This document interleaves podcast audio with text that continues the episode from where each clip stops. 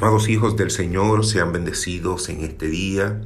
Agradecemos a Dios por un día más que nos da.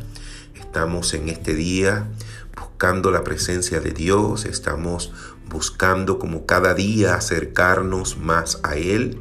Así que qué bueno es saber que Dios tiene sus brazos abiertos para aquellos que buscamos cada día acercarnos a Él, buscamos su voluntad, buscamos su verdad buscamos su rostro, queremos agradar a Dios con todo nuestro ser, queremos vivir una vida que realmente reciproque todo aquello que Dios ha hecho con nosotros a través de su Hijo Jesucristo.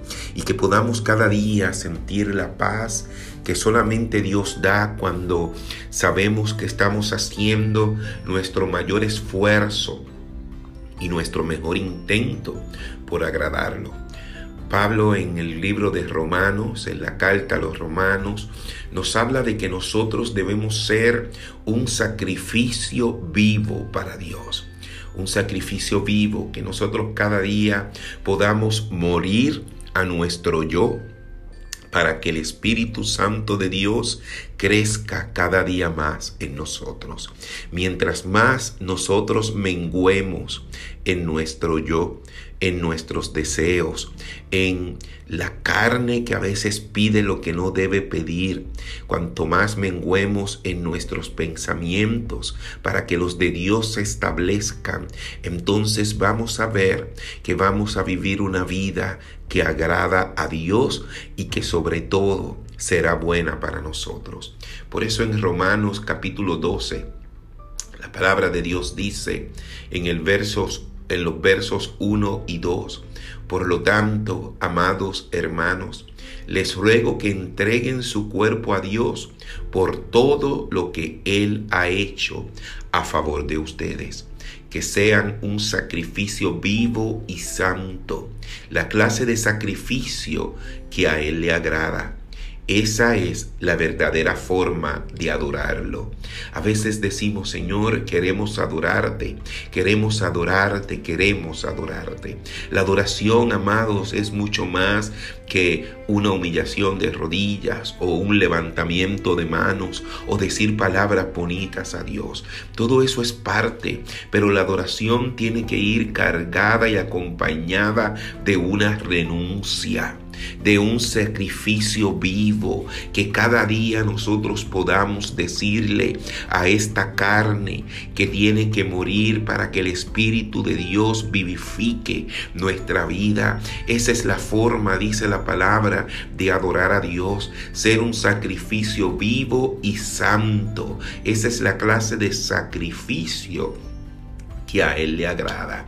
Y cuando hablamos de sacrificio, ya Él pagó el sacrificio mayor yendo a una cruz por cada uno de nosotros. Allí fue puesto todo, allí fue pagado todo de manera gratuita. Pero nosotros, los que los hemos conocido y hemos decidido por Él, necesitamos entregar cada día nuestro cuerpo a Dios precisamente por todo lo que Él ha hecho favor de nosotros. Por eso en el verso 2 nos dice, no imiten las conductas ni las costumbres de este mundo, más bien dejen que Dios los transforme en personas nuevas al cambiarles la manera de pensar.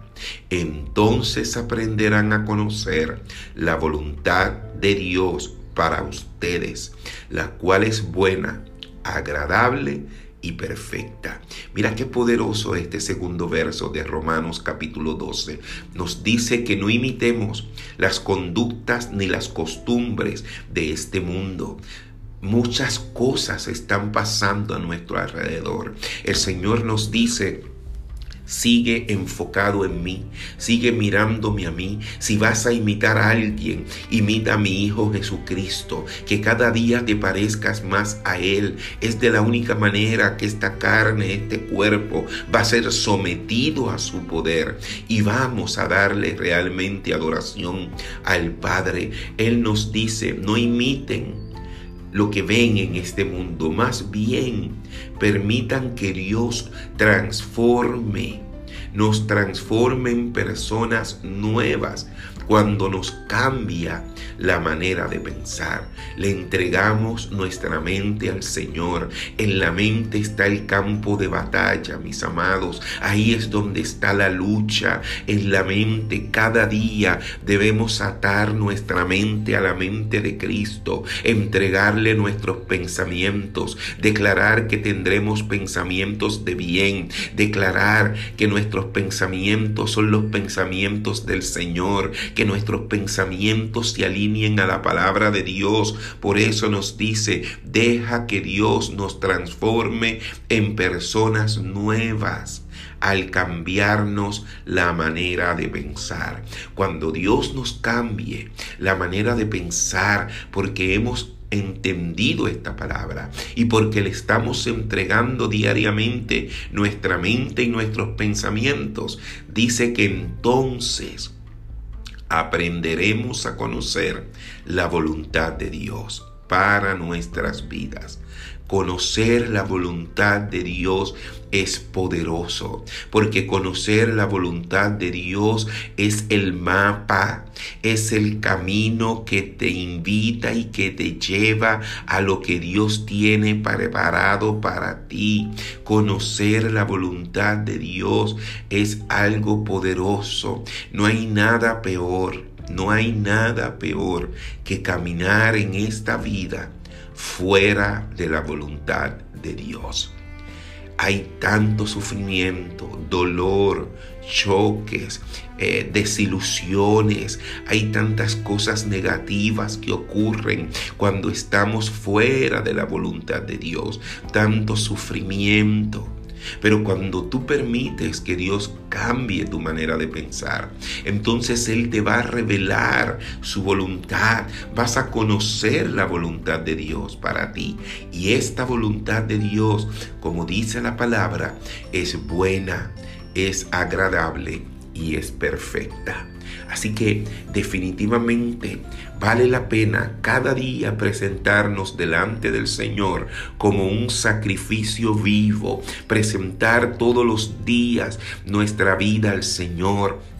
Que esta carne muera cada día, que el olor a carne muerta suba como incienso agradable a Dios para que Él vivifique nuestros espíritus cada día, que dejemos de imitar lo que el mundo hace y que procuremos que Dios cambie cada día nuestros pensamientos para así nosotros poder caminar en esa voluntad maravillosa que Él tiene para nosotros.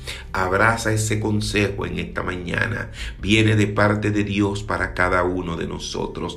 Abraza este consejo, ponlo en práctica, no pelees más tratando de parecerte aquel o aquel otro, no pelees más tratando de hacer las cosas a tu manera y en tus fuerzas, rindámonos completamente al Señor y digámosle a Él, Señor, toma mi mente transforma mis pensamientos, transforma mi manera de pensar, ayúdame, quiero descubrir la voluntad tuya, Padre, en mi vida, porque sé que será algo bueno, agradable y perfecto para mí.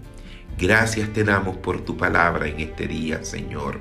Gracias te damos en el nombre de Jesús. Amén y amén.